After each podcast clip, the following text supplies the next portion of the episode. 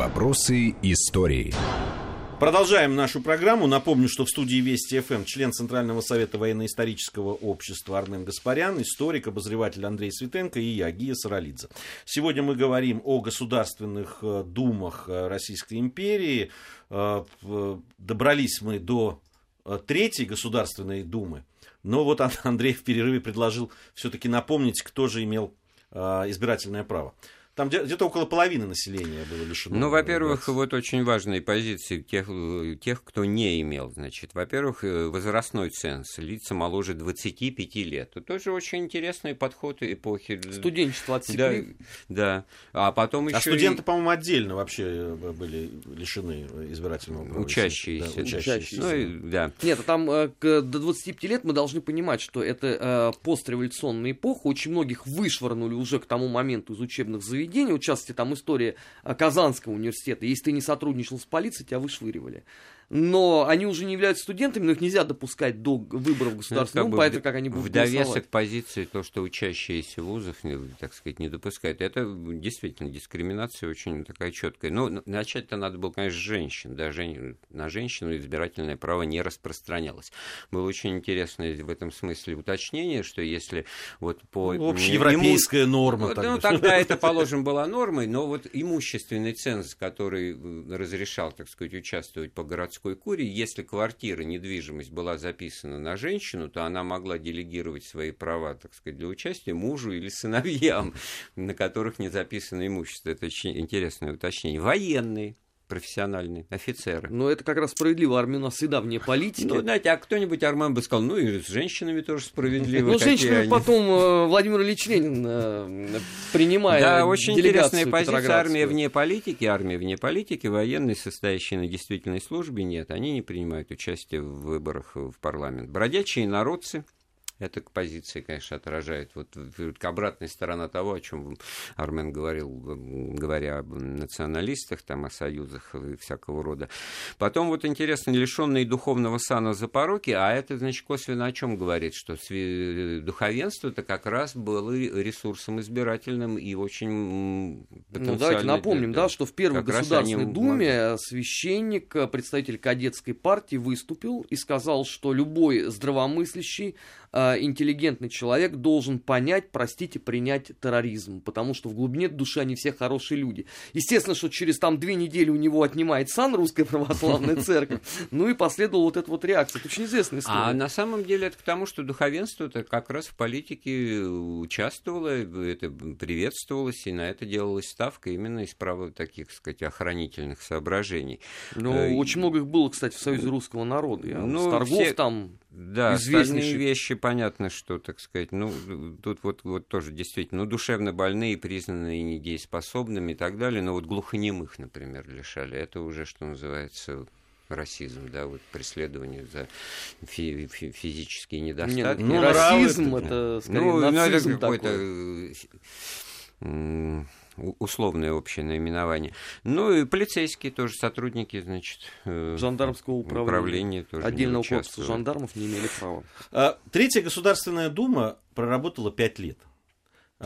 Следует ли это вот из того, что и э, Андрей говорил по поводу Э, первой и второй думы, и печальные, там, и недолговечных из-за того, что они были слишком революционные, значит ли это, что третья Государственная Дума, если мы посмотрим на партийный состав, это октябристы, там правооктябристские... Причем актив... большинство. Да, да. Ну, нет, ну, Гей, ну, октябристско-кадетский блок, черносотенцы. Это, это... это просто показатель того, что с третьей попытки удалось какую-то, так сказать, все-таки... Вменяемую диспозицию Вменяемую создать. диспозицию, полите хорошее слово диспозиция, а, значит, установить, и все, и все поехало, да, а самое главное, что ведь это же действительно объективный процесс. Должна была сложиться какая-то партийная система, должна была сложиться какая-то система блоков. Самое интересное в работе вот, государственных дум дореволюционных, это то, что там не было понятия парламентского большинства, там не было ни, ни разу, никогда ни у кого, так сказать, ни в одной политической фракции большинства мест, то есть необходимо было всегда блокироваться, вступать в союз союзы,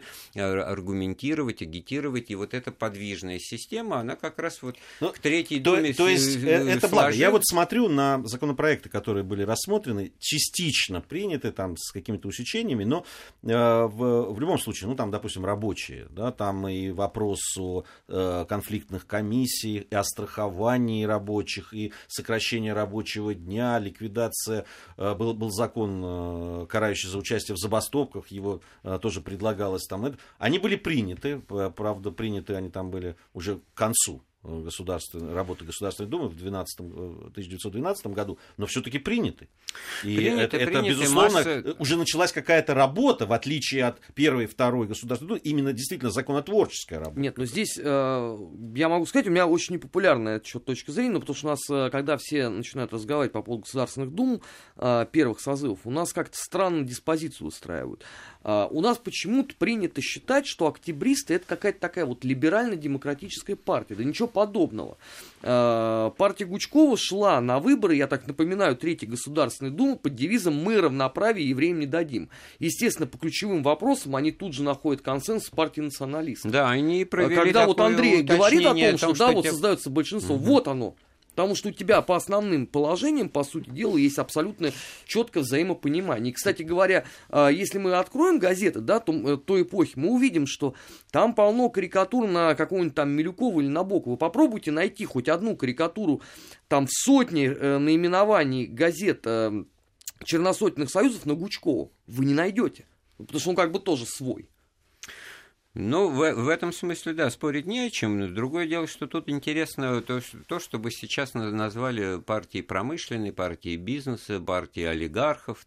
Их было две. Партии самом... лоббистов. Лоббистов, еще. да, потому что были прогрессисты, это были другие люди, Рябушинский, Коновалов, значит, ну, так, через запятую это, ну что, Рябушинский, что Гучковы, там какие-то промышленники, олигархи тогдашние. Нет, они вот э, имели, так сказать, каждый свою партию, и в этом смысле это тоже очень интересный показатель, то есть, э, несмотря на то, что, так сказать, вот эта буржуазия, вот слово-то какое мы еще не произнесли, крупная буржуазия, это русская, не только, так сказать, только-только оформлялась, и она вот имела несколько, так сказать, э, организаций, которые вот могли вступать в, как, в союзы при заключении каких-то соглашений. В большей степени вот октябристы демонстрировали эту ксенофобию, скажем, в меньшей прогрессисты.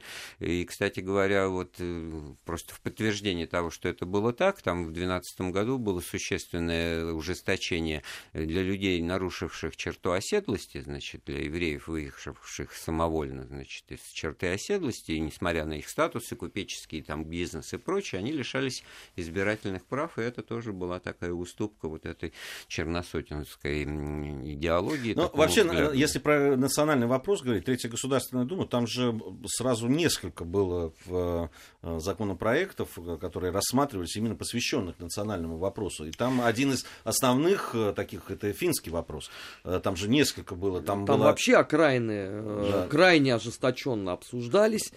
И это была Э, я считаю, что родовая травма с этой точки зрения Государственной Думы, потому что они искренне полагали, что вся скверна, какая вообще может только существовать э, в благополучной империи, она, естественно, идет с окраин, и э, корень всех бед некоторые правые находили исключительно в деятельности кадетов. То есть вот кадеты для них это было такое вот, знаете, воплощенное зло. Какие-то там могут быть эсеры, меньшевики, большевики, но это где-то там в глубоком подполье, а эти вот здесь рядом. На глазах, да. Да, поэтому а споры на самом были деле жуткие. это очень трагическая ситуация, потому что если вот сторонники сохранения многонациональной по определению крупной, сложившейся исторически веками империи, как единого мощного государства, то представителей национальных окраин, национальных меньшинств надо привлекать к процессу, надо привлекать к участию, надо вот, вот такие вот делать пассы к нам, к нам в центр, в центр, а тут наоборот Идите и молчите, значит, там у себя где-то на своих окраинах, окраины, Финляндия, Польша, Прибалтика, это все то, что, так сказать, скорее даже на Западе, а не а на Востоке и не на Юге, да? Да поэтому, Бессарабия даже там. Да, и поэтому это, это очень ошибочная линия, которая била-то как раз и достигала вот обратной цели. Она усиливала тенденции сепаратистские, центробежные, она усиливала вот у представителей национальных партий, значит, тягу к тому, чтобы автономизацию какую-то работой, с последующим выходом, вместо того, чтобы выстраивать полноценную политическую систему, где делятся по взглядам люди на левых на, и правых, на социалистов, на умеренных там, и так далее. Понимаете? Потому что не, не, не всегда э, польская кола националисты, это кто они по, по взглядам? Они по взглядам социал-демократы, да, а на том основании, что они поляки, значит, тогда это все воспринимается еще совершенно с другим знаком. И вот, да? по сути дела, Государственная Дума именно и толкнула представителей национальных окраин в революцию. Вот у нас же искренне многие не понимают, почему так получилось там в конце 17-го, в начале 18-го года. Да откуда взялось это в таком количестве безумном? А это в том числе продукт жизнедеятельности, потому что вместо того, чтобы их к себе привлекать, да, приезжает условный депутат Государственной Думы Пуришкевич в Бессарабию и говорит, так, я выступаю для истинно русских людей, остальные выйти вон отсюда. Ну и какое к тебе будет отношение после этого?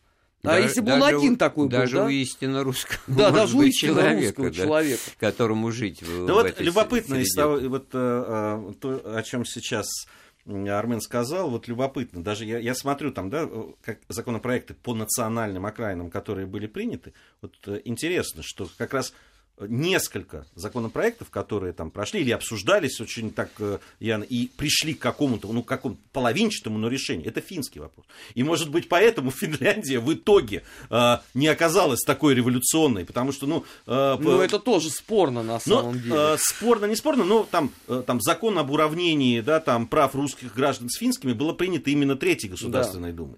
И э, я не говорю, что это на 100%, да, там... Э, это вот как раз один из редких примеров Э, попытки, так сказать, инкорпорирования, как бы приведения к одному знаменателю оснований жизни, так сказать, в одной из уголков империи, да, потому что там э, Я самостоятельность прошу прощения, оставалась но дело в том, что время начала, у нас да. в этом части завершилось, а я, судя по э, преамбуле, понимаю, что время потребуется, чтобы довести ее до конца. Сейчас у нас новости, после новостей вернемся, и вот прямо с этого места начнем.